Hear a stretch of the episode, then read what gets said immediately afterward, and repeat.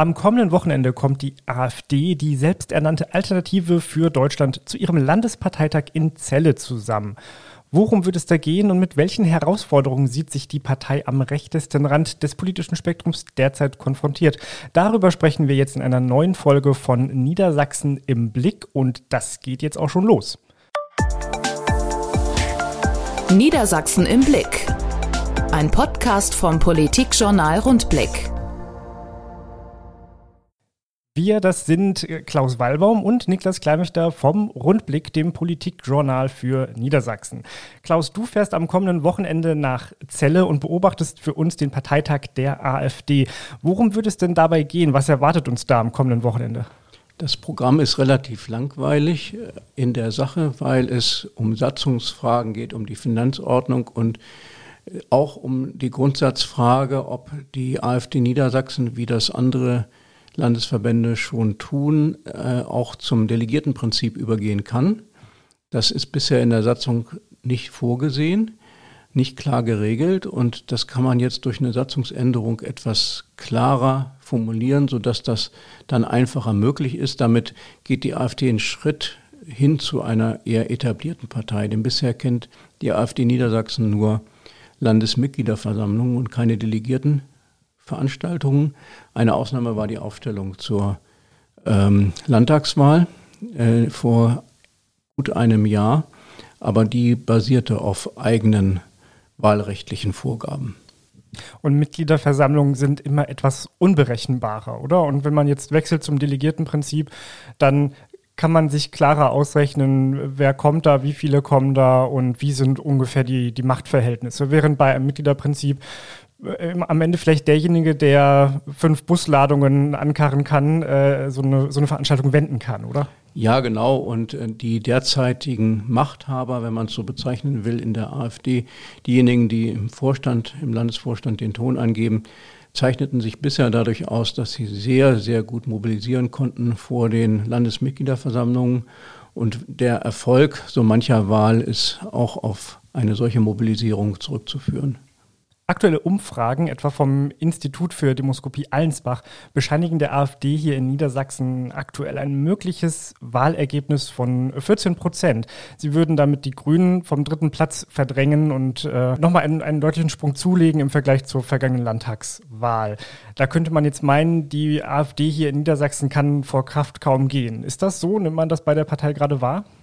Naja, für diese guten Umfragewerte spricht natürlich einiges, vor allen Dingen die Verärgerung über die Politik der Bundesregierung. Die Landesregierung, glaube ich, kommt in einer Befragung besser weg als die Bundesregierung. Aber äh, so ein Protestverhalten der Wähler, was sich bundesweit widerspiegelt in hohen AfD-Werten, in Umfragen, macht natürlich vor Niedersachsen nicht Halt. Und das ist, glaube ich, Ausdruck einer momentanen Stimmung. Und wenn es um eine konkrete Wahl geht, kann man das nicht gleichsetzen, zumal wir ja auch noch lange von der nächsten Landtagswahl entfernt sind. Wenn wir jetzt über die AfD reden, müssen wir nochmal über zwei Ereignisse aus der Zeit unserer Sommerpause sprechen, die jetzt noch nicht so lange zurückliegen, die aber mit der AfD und ihrem Verhältnis im politischen Spektrum zu tun haben. Das erste Thema Friedrich Merz und die Brandmauer. Im ZDF-Sommerinterview äußerte sich der CDU-Bundesvorsitzende zum Umgang mit der AfD, insbesondere auf kommunaler Ebene. Wir hören da jetzt einmal rein, was genau er dazu gesagt hat. Ich habe das auf dem kleinen Parteitag der CDU am 16. Juni noch einmal präzisiert. Und das war vielleicht auch notwendig, das zu präzisieren, denn Kommunalpolitik ist etwas anderes als Landespolitik und Bundespolitik. Es geht hier um gesetzgebende Körperschaften, es geht hier um Regierungsbildungen. Auslöser war natürlich der Vorfall vor einiger Zeit in Thüringen, wo dort ein Ministerpräsident äh, gewählt worden ist äh, mit den Stimmen der FDP, der CDU und der AfD. Äh, und dass sich das nicht wiederholt, dagegen richtet sich diese klare Ansage auf Bundesebene, Landesebene und es wird keine Beteiligung der AfD an einer Regierung gegeben, jedenfalls nicht mit uns. Und sie werden auch keine Mehrheit dafür. Klar, auf der kommunalen Ebene ist die Parteipolitisierung ohnehin ein bisschen zu weit vorangeschritten. Es ist jetzt in Thüringen ein Landrat gewählt worden und natürlich ist das eine demokratische Wahl. Es ist in Sachsen-Anhalt in einer kleinen Gemeinde ein Bürgermeister gewählt worden, der der AfD gehört, angehört. Und natürlich ist das eine demokratische Wahl, das haben wir doch zu akzeptieren. Und natürlich muss in den Kommunalparlamenten dann auch nach Wegen gesucht werden, wie man gemeinsam die Stadt, das Land, den Landkreis gestaltet.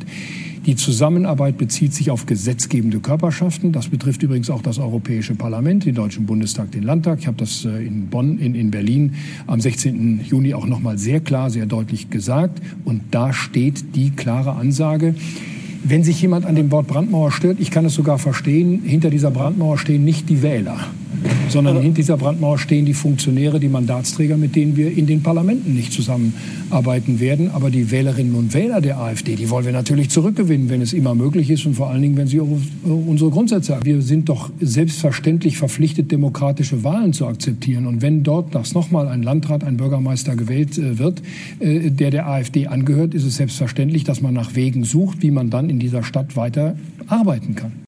Zu Merz Aussagen wurde jetzt schon vieles gesagt von vielen, aber noch nicht von uns. Was meinst du denn, Klaus? War das eine, eine kluge, eine notwendige Aussage von Friedrich Merz? War es ein Versehen, so ein Ausrutscher und er wollte da gar nicht diese Botschaft senden, die ja für viel Aufregung gesorgt hat? Oder war es womöglich ein gezielter Versuch, diese sogenannte Brandmauer, also die Abgrenzung zur AfD, ein Stück weit aufzuweichen, gerade mit Blick auf Landtagswahlen in Ostdeutschland, die im nächsten Jahr anstehen?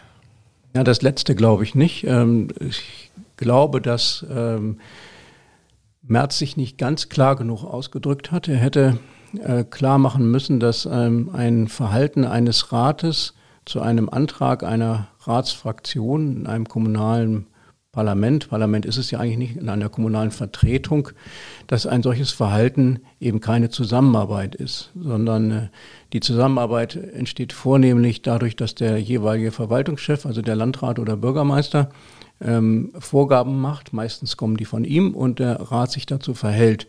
Und äh, eine Koalitionsbildung äh, findet allenfalls in Großstädten statt, aber nicht in kleinen Gemeinden. Und das hätte er vielleicht ein bisschen klarer beschreiben sollen. Ich glaube, dass das ganze Problem der CDU auch ähm, deshalb so groß ist, weil die Aussagen, die zunächst getroffen wurden, keinerlei Zusammenarbeit mit der AfD auf keiner Ebene, ähm, so äh, als äh, absolutes Prinzip hingestellt wurden, dass sie der Wirklichkeit widersprechen. Es gibt zahlreiche Kommunen, in denen es selbstverständlich ist, dass gute Anträge, von wem auch immer sie kommen, ähm, auch beschlossen werden können. Und daran ist auch nichts auszusetzen. Und das ist vor allen Dingen in den Gemeinden so, die eine sehr hohe AfD ähm, Vertretung haben, also einen sehr hohen Anteil an AfD-Mitgliedern in dem Gemeinderat. Das gibt es ja vor allen Dingen in Ostdeutschland. Wie soll man denn an einer solchen Situation vorbei agieren können, ohne dass man die AfD einbezieht. Das geht praktisch gar nicht. Es ist aber dann auch keine Zusammenarbeit. Das heißt, die CDU hat äh, wahrscheinlich in der Absicht, die eigenen Anhänger von der AfD fernzuhalten, in den letzten Monaten zu apodiktisch betont, man dürfe mit der AfD nun wirklich überhaupt gar nichts machen, nicht mal mit denen reden, denen nicht guten Tag sagen. Äh, dass äh, jetzt klar wird, es ist in der Praxis nicht durchzuhalten und nun muss man etwas zurückrudern und dieses Zurückrudern wird dann gleich als Aufweichen der Brandmauer bezeichnet. Ist es aber, meine ich, nicht, weil äh, die Zusammenarbeit auf Landesebene, Koalitionen, auf Landesebene auch Koalitionen in Großstädten, meine ich, wird es nach wie vor nicht geben zwischen CDU und AfD. Zumindest ist das die Linie der derzeit bestimmenden Leute dort. Ein Problem bei dieser Aussage von Friedrich Merz ist also, dass sie eigentlich ein, ein bisschen zu wenig Wissen vorherrscht, aber wie so eine Kommunalverwaltung funktioniert und dass ja gerade der Rat einer, einer Stadt, einer Gemeinde nicht vergleichbar ist mit dem Landtag und dem Bundestag, ganz andere Aufgaben ausführt und beides zusammen, Rat und Bürgermeister, Verwaltungsspitze ein Gremium bilden, ne, die, die nicht gegeneinander stehen. Und deswegen ist es eine andere Art von Zusammenarbeit, als wenn das jetzt ein AfD-Ministerpräsident wäre. Ja, genau. Und äh, gerade dann, wenn wir Bürgermeister der AfD und Landräte der AfD haben, die dann im Amt sind, geht es eben nicht an denen vorbei. Ähm, ich glaube, das Problem war, die CDU hat zu sehr auf innerparteiliche Abgrenzung geachtet. Das war zu sehr als Signal gemeint an die eigenen Leute. Äh, vor allen Dingen in Sachsen-Anhalt laufen ja ein paar Abgeordnete rum, die immer noch meinen, mit der AfD können man gut kooperieren. Mhm. Signal an diese, lasst die Finger von denen, mit denen wollen wir absolut nichts zu tun haben. Und dieses innerparteiliche Signal wurde übertragen auf äh, die Grundfeste und Prinzipien der Zusammenarbeit und äh, Politikgestaltung in parlamentarischen Gremien oder in Ratsgremien, in kommunalen Gremien. Und das war halt verkehrt. Jetzt hat sich vor kurzem Niedersachsen-CDU-Chef Sebastian Lechner noch zur selben Frage noch einmal geäußert im NDR-Sommerinterview. Auch da hören wir jetzt noch einmal kurz rein. Wir grenzen uns ab im Stil. Wir sind anständige Leute, wir haben einen bürgerlichen Stil, auch in der Sprache. Ich hoffe, dass wir auch so im Parlament auftreten. Und wir haben immer den Anspruch, auch eine Lösung zu bieten und wissen auch, dass manches nicht so einfach ähm, zu lösen ist. Also den Blick für die Komplexität, der ist uns nicht verloren gegangen. Das heißt, Sie würden niemals mit der AfD gemeinsam für irgendetwas Nein. stimmen? Sie werden auch nicht gemäßigter, äh, sondern sie werden radikaler äh, auch in ihrem Auftritt. Deswegen wollen wir mit dieser Partei nichts zu tun haben. Es gibt keine Zusammenarbeit. Ganz im Gegenteil, wir arbeiten daran, dass wir sie wieder kleinkriegen und aus dem Niedersächsischen Landtag raus. War das deiner Meinung nach äh, klug, dass er das jetzt so noch einmal gesagt hat? Oder äh, hätte er nicht da, wie du gerade beschrieben hast, vielleicht doch eher die, die Unterschiede aufzeigen müssen, die, die unterschiedlichen Signale deutlich machen müssen. Ich glaube, er kann sich das leisten, weil die AfD halt immer noch äh, relativ schwach ist und wir von den nächsten Kommunalwahlen noch drei Jahre entfernt sind und von den nächsten Landtagswahlen noch vier Jahre, mehr als vier Jahre. Das heißt, da wird erstmal sich an den Machtverhältnissen in den parlamentarischen Gremien, in den kommunalen Gremien wenig ändern in der nächsten Zeit. Das heißt, er kann es sich leisten, so aufzutreten, weil die praktische Bedeutung von AfD-Politik in den Kommunen in Niedersachsen relativ gering ist, weil die immer noch relativ schwach sind im Vergleich jetzt zu Ostdeutschland. Die Schwäche der AfD in Niedersachsen leitet über zum nächsten Themenkomplex, zum, zum nächsten Ereignis aus der Sommerpause, über das wir noch einmal reden wollen, der Europaparteitag der AfD fand statt und in der Nachbetrachtung muss man sagen, die niedersächsische AfD spielte dabei eigentlich keine große Rolle. Es wurde die Liste aufgestellt für die Europawahl, die im nächsten Jahr stattfindet und da äh, sucht man lange, bis man jemanden aus Niedersachsen findet. Das leitet über zu der großen Frage, wie, wie stark, wie schwach ist denn die niedersächsische AfD, die nochmal zur Erinnerung ja am nächsten Wochenende zum Parteitag zusammenkommt. Ähm, wie sind die im Verhältnis zu ihrer Bundespartei aufgestellt? Man könnte ja sagen, eher schlecht, oder Klaus? Naja, also der, wenn man den Mitgliedervergleich anstellt, also die Stärke der Landesverbände in Deutschland, der 16 Landesverbände, dann ist es halt so, äh, dass Niedersachsen auf Platz 4 liegt. Zwar nicht ganz weit oben, also NRW ist mit Abstand stärker, Baden-Württemberg ist stark, Bayern ist stark, aber dann kommt auch schon Niedersachsen und ähm, in der äh, politischen Bedeutung auf Bundesebene spielen, Niedersachsen, spielen die Niedersachsen aber keine besondere Rolle. Ähm, es gibt, ja, äh, es gab einen Bewerber für das Europäische Parlament, der wurde auch äh, stark unterstützt von mehreren starken Kreisverbänden in Niedersachsen. Micha Fehre heißt der Mann. Ja, und man dachte erst, man stellt ihn auf Platz 4 auf, hat man sich nicht getraut, weil man merkte, die Mehrheiten dafür könnten schwach sein. Also hat man dann Platz äh, 13 äh, sich vorgenommen und da ist er prompt nicht gewählt worden. Ja, und das ist eigentlich eine schallende Ohrfeige. Es ist dann eine andere Bewerberin aus Niedersachsen, die zur Not eingesprungen ist, gewählt worden, aber die kennt niemand und die hat auch kaum äh, starke Unterstützung aus dem Landesverband erfahren. Es ist schon äh, eine Niederlage für die AfD Niedersachsen. Dann lass uns mal versuchen zu analysieren, woran das liegen könnte. Ich habe zwei Thesen dabei, vielleicht hast du andere. Ähm, fangen wir erstmal an. Erste These, die AfD in Niedersachsen ist einfach nicht gut vernetzt, auch weil sie lange Zeit zu zerstritten war, gerade in der Vergangenheit, in der, in der jüngeren Vergangenheit. Ähm, hat man das hier sehr gemerkt. Wenn man mal zurückschaut, seit der Gründung im Mai 2013 ist jetzt Frank Rink, der aktuelle Landesvorsitzende, bereits der fünfte. Nach Ulrich Abramowski, Armin Paul Hampel, Dana Gut und Jens Kästner. Die zahlreichen Wechsel sind jetzt nicht so wahnsinnig untypisch, gerade für eine junge Partei und auch für die AfD insgesamt nicht. Aber sie zeigen ja auch, dass da eine ziemliche Diskontinuität vorherrscht und ähm, dass, dass die Partei zerstritten ist. Das wiederum erschwert dann natürlich die Kontaktpflege. Wenn man da über viele Jahre den gleichen äh, starken Vorsitzenden hat, kann man natürlich auch eine gewisse Machtbasis aufbauen. Die kann man jetzt womöglich Frank Ring jetzt noch nicht so zuordnen, oder? Ja, genau so ist es. Äh, die, ähm, Situation war ja so, dass Niedersachsen ein Sorgenkind war. Nicht das einzige Sorgenkind, andere Landesverbände waren das auch, aber Niedersachsen war ein Sorgenkind und musste öfter sogar ähm, quasi von Berlin aus gesteuert werden, der Landesverband. Es gab mehrere Parteitage, äh, die hat im Grunde der Bundesverband gestaltet, weil die AfD durch ihre interne Zerstrittenheit handlungsunfähig war. Äh, Armin Paul Hampel, der lange Zeit starker Mann war der AfD Niedersachsen, spielt jetzt kaum noch eine Rolle, hat sich zurückgezogen. Äh, Jens Kästner, der sein Vertrauter war und Vorgänger als Landesvorsitzender, ist in Sachsen-Anhalt aktiv. Ähm, Dana Gut, die zum Lager von Jörg Meuthen äh, gehörte und sagen wir mal das Gesicht der eher gemäßigten war innerhalb der AfD Niedersachsen, ist ausgetreten. Ähm, und ähm, die jetzige Führungsriege, die man eher dem Lager von Dana Gut zuordnen würde, ist aber nicht profiliert und ist irgendwie ähm, auch nicht so aufgestellt, äh, dass da eine charismatische Führungsfigur dabei wäre. Zu nennen ist Frank Rink, der Landesvorsitzende, dann äh, Jörn König aus Hannover, der Bundestagsabgeordnete, Joachim Wundrak, der Spitzenkandidat und, und ehemalige Bundeswehrgeneral oder Ansgar Schledde, der Vizelandesvorsitzende.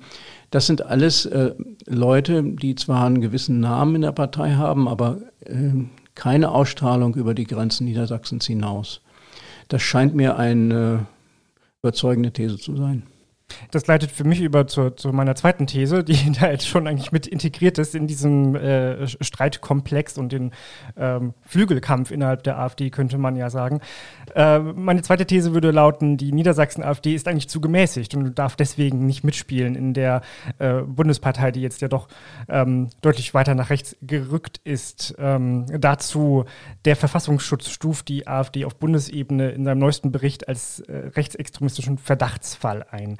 Teile der Partei gelten als gesichert rechtsextrem. Im April wurde die Parteijugend so eingestuft. Jeder Dritte in der Partei sei laut Verfassungsschutz rechtsextrem. Der offiziell nicht mehr existente Flügel rund um Björn Höcke aus Thüringen übernimmt offenbar immer mehr parteiintern die Führung. Hier in Niedersachsen wurde die AfD im vergangenen Jahr im Bericht des Verfassungsschutzes erstmals als Verdachtsobjekt klassifiziert. Taucht da eben überall gar nicht so, so richtig auf, fällt nicht als ähm, rechtsextremistisch auf und womöglich deshalb ähm, zugemäßigt, um bei der, äh, bei der AfD, die jetzt so weit nach rechts außen gerückt ist, noch mitspielen zu dürfen. Ja, es gibt bestimmt einige in der AfD, die das gerne so sehen und äh, teilweise ist auch was dran. Also was die, die junge Alternative angeht, die Jugendorganisation, die bestimmt äh, sehr weit äh, rechts außen steht und deswegen zu Recht auch vom Verfassungsschutz besonders beobachtet wird, spielt in Niedersachsen keine große Rolle mehr. Und ähm, der Europakandidat Micha Fehre wäre als 26-Jähriger auch zu dieser Gruppe zu zählen gewesen. Er war aber nicht in der JA vernetzt und ist deshalb, so kann man das erklären, auch äh, nicht auf der Wahlliste gewesen und auch deshalb durchgefallen. So, das ist aber nur ein Teil. Also diese JA-Seilschaft, die es gibt innerhalb der AfD, spielt, geht an Niedersachsen vorbei, weil die JA in Niedersachsen keine große Rolle mehr spielt. Die andere Gruppe ist die um äh, Björn Höcke. Äh, Björn Höcke hatte sehr gute Kontakte zu Armin Paul Hampel, den ich schon, der schon erwähnte, zum früheren Landesvorsitzenden Jens Kästner sicherlich auch abgewählt, jetzt in Sachsen-Anhalt aktiv. Aber zu denen, die da im Moment im Landesvorstand den Ton angeben, nur bedingt. Es gibt auch in Niedersachsen, äh, auch im Landtag, Leute, die dem Flügel, dem rechtsextremen Flügel von Björn Höcke nahestanden. Es sind Einzelpersonen, äh, die aber so als Gruppe nicht mehr agieren. Und vielleicht geht auch das ein bisschen an Niedersachsen vorbei, aber ich würde jetzt nicht sagen, die Niedersachsen sind jetzt besonders gemäßigt oder fallen als besonders moderat auf. Das tun sie nämlich nicht. Sie sind nur nicht in diesen Netzwerken, die in der Partei den Ton angeben und meistens rechts außen stehen, beteiligt. Das könnte eine, auch eine Erklärung sein für die Schwäche des Landesverbandes. Hast du noch eine weitere These, warum die Niedersachsen-AfD innerhalb der Bundes-AfD so schwach dasteht?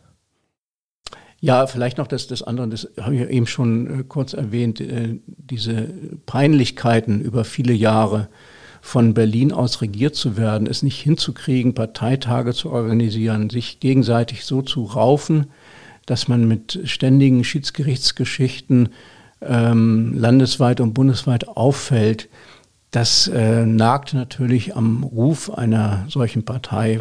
Dann belächelt man die Niedersachsen so ein bisschen. Mhm. Und das, glaube ich, spielt eine Rolle.